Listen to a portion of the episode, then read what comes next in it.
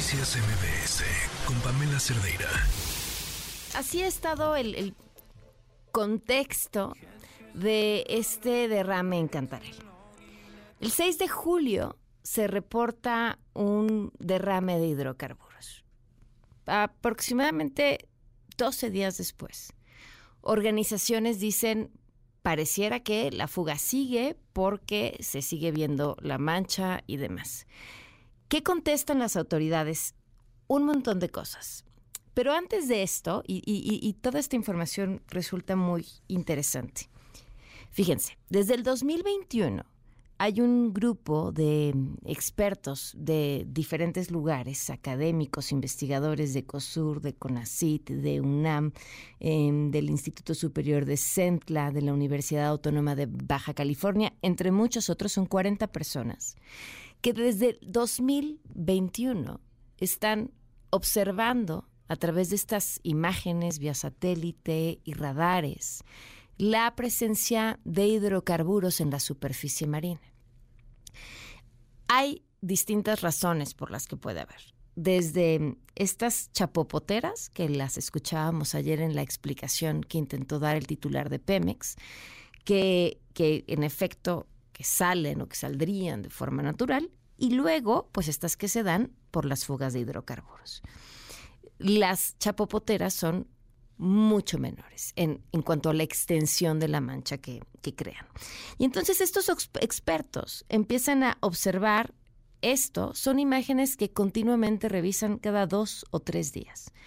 Y dan este reporte, que el reporte es brutal, y dicen la mancha es de poco más de 400 kilómetros cuadrados. Y, esto por supuesto, enciende un montón de alertas. Son más de 400 kilómetros cuadrados. El hidrocarburo va a terminar llegando a las costas de distintos lugares del país, a Veracruz, a Tamaulipas, se habla de Tabasco, se habla incluso de las costas de Estados Unidos o que podría llegar hasta allá. ¿Y qué, qué responde el Estado ante esto? La primera respuesta fue esa, son estimaciones de mala fe.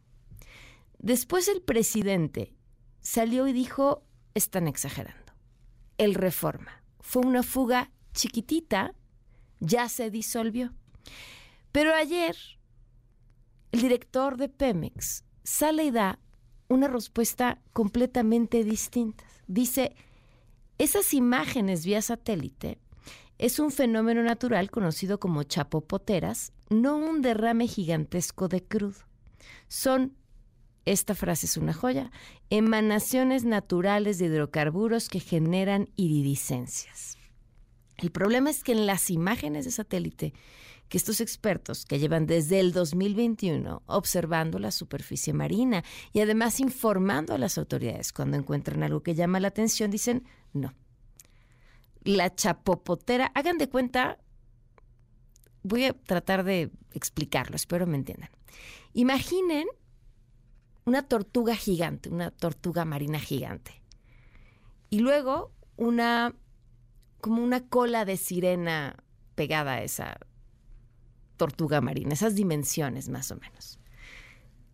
La imagen de la chapopotera sería como una patita de la tortuga. Todo lo demás, dicen estos expertos, tiene que ver con este inmenso derrame. Entonces, ayer el, director general de Pemex intenta desestimarlo con este argumento. Insisto, están las imágenes. ¿eh? Eh, este grupo, por cierto, de, de 40 personas, llevan desde el 2021 han presentado reportes, 36 reportes, y dicen, lo que estamos viendo, o sea, este derrame, es el más grande que se ha visto en cinco años. Y después, claro, el hidrocarburo comenzó a llegar a las costas. Le agradezco muchísimo a Wilbert Cosmopoulos López, López, presidente de la Federación de Sociedad y Cooperativa de la Industria Pesquera y Acuícola del municipio de Cárdenas, Tabasco. Wilbert, gracias por tomarnos la llamada. ¿Cómo estás? Buenas tardes.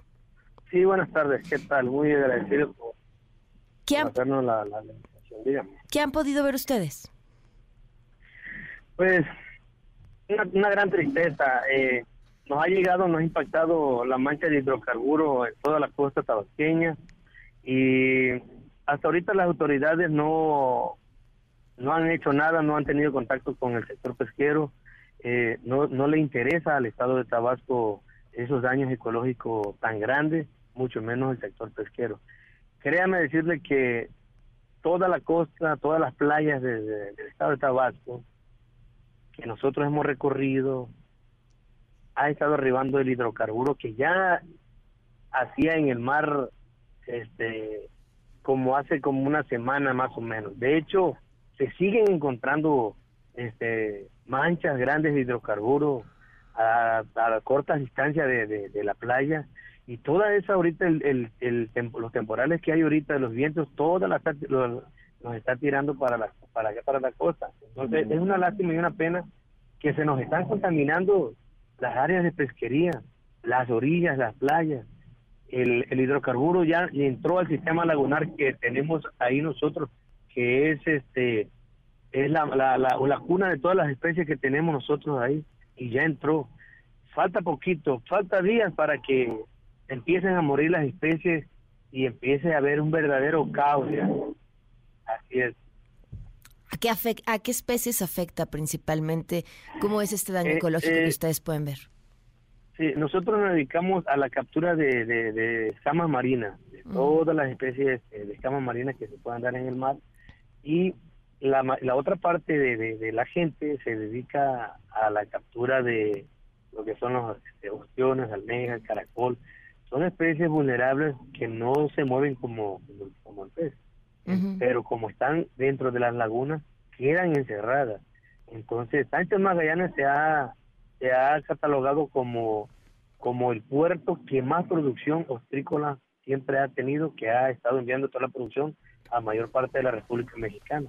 Entonces, eso, eso es algo importante y créanme que va a ser contaminado desde que empezó este la, la el derrame de hidrocarburo en toda la costa nosotros empezamos a, ir monitoreándole paso a paso todos los días y sí, efectivamente, empezó desde, desde el 4 de junio, que empezaron las primeras arribaciones, hasta que explotó no hace mucho la, la, plataforma de Balán, entonces este, empezó a llegar más cantidades, en grandes dimensiones, grandes dimensiones. Empezó, nosotros empezamos monitoreando una la mancha de hidrocarburos que medía 172 hectáreas y ahí fue creciendo, fue creciendo, hasta, hasta ahora que dicen los científicos de la UNAM que, que ya mide 467 kilómetros la mancha de hidrocarburos. Es una brutalidad de contaminación en el mar.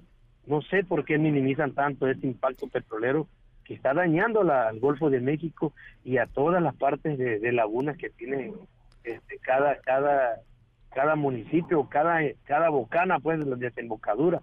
Entonces sí es algo grave, muy grave. Ahora, eh, un par de preguntas, Wilbert, antes de terminar. Eh, la primera es, ¿cuánto tiempo lleva usted dedicándose a la pesca y si recuerda algo de esta magnitud?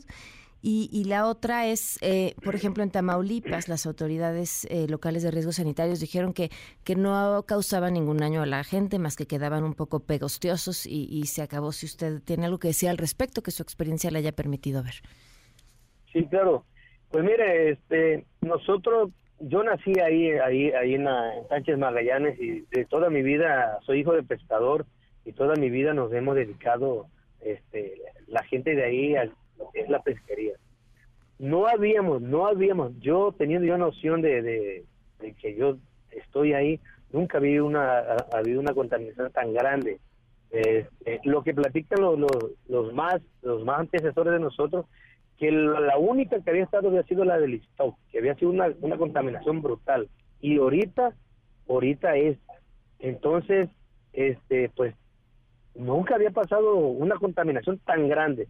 Sí, ciertamente, habían este, contaminaciones más pequeñas, desde pequeños derrames y todo eso, pero lamentablemente, este, pues también arribaban a las playas, pero el gobierno que estaba en turno este, se dedicaban a, hacer limpiezas, a hacer este, todo, todo para que no llegaban, retenían la mancha, este, sacaban el hidrocarburo del mar. Yo no entiendo, no hace mucho, acaba de ver una cumbre internacional de varias empresas de cómo evitar una contingencia así. Y ahorita que lo tienen en vivo, no pudieron hacer nada con esa mancha. Se les salió de la mano esa mancha de hidrocarburos. Así es. ¿Y sobre el daño que esto causa en las personas? ¿Perdón? El daño que esto causa en las personas. Este, pues miren, sabemos que el hidrocarburo, este, es trae aceite, trae este, es una, es un material viscoso, pegajoso, este, acarrea enfermedades. Eh, ¿Qué enfermedades puede acarrear?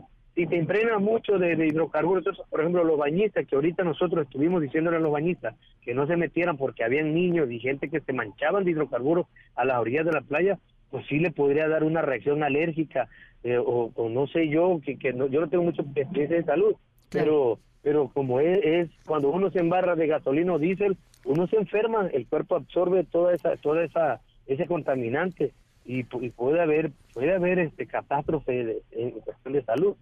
En la alimentación nosotros dejamos de pescar y de producir el alimento porque la producción pues lógico se está contaminando con eso. No vamos a ofrecer nosotros un producto que le pueda hacer daño a la ingesta de la ciudadanía de, este, de, de las pesquerías ni del ostión, que los, los y las almejas son filtradoras. O sea, no podemos dar nosotros este, ese alimento porque, pues lógico, va a haber un, desorden en salud y, vamos a contaminar a mucha gente. Es peligroso ah, este, eso. Entonces nosotros estamos paralizados en el sector y ningún tipo de gobierno de los tres niveles ha tenido contacto con nosotros para ver cómo podemos solucionar esa problemática y cómo resolver la cuestión económica que Sánchez Magallanes y las comunidades de la, la costa del Tabasco este, estamos sufriendo ahorita por, por, por, paralizar el sector pesquero. Claro, pues Wilbert, te agradezco enormemente que nos hayas tomado la llamada y sigamos hablando para ver cómo se va desarrollando esta situación. Muchas gracias. ok, gracias, muy amable. Noticias MBS con Pamela Cerdeira.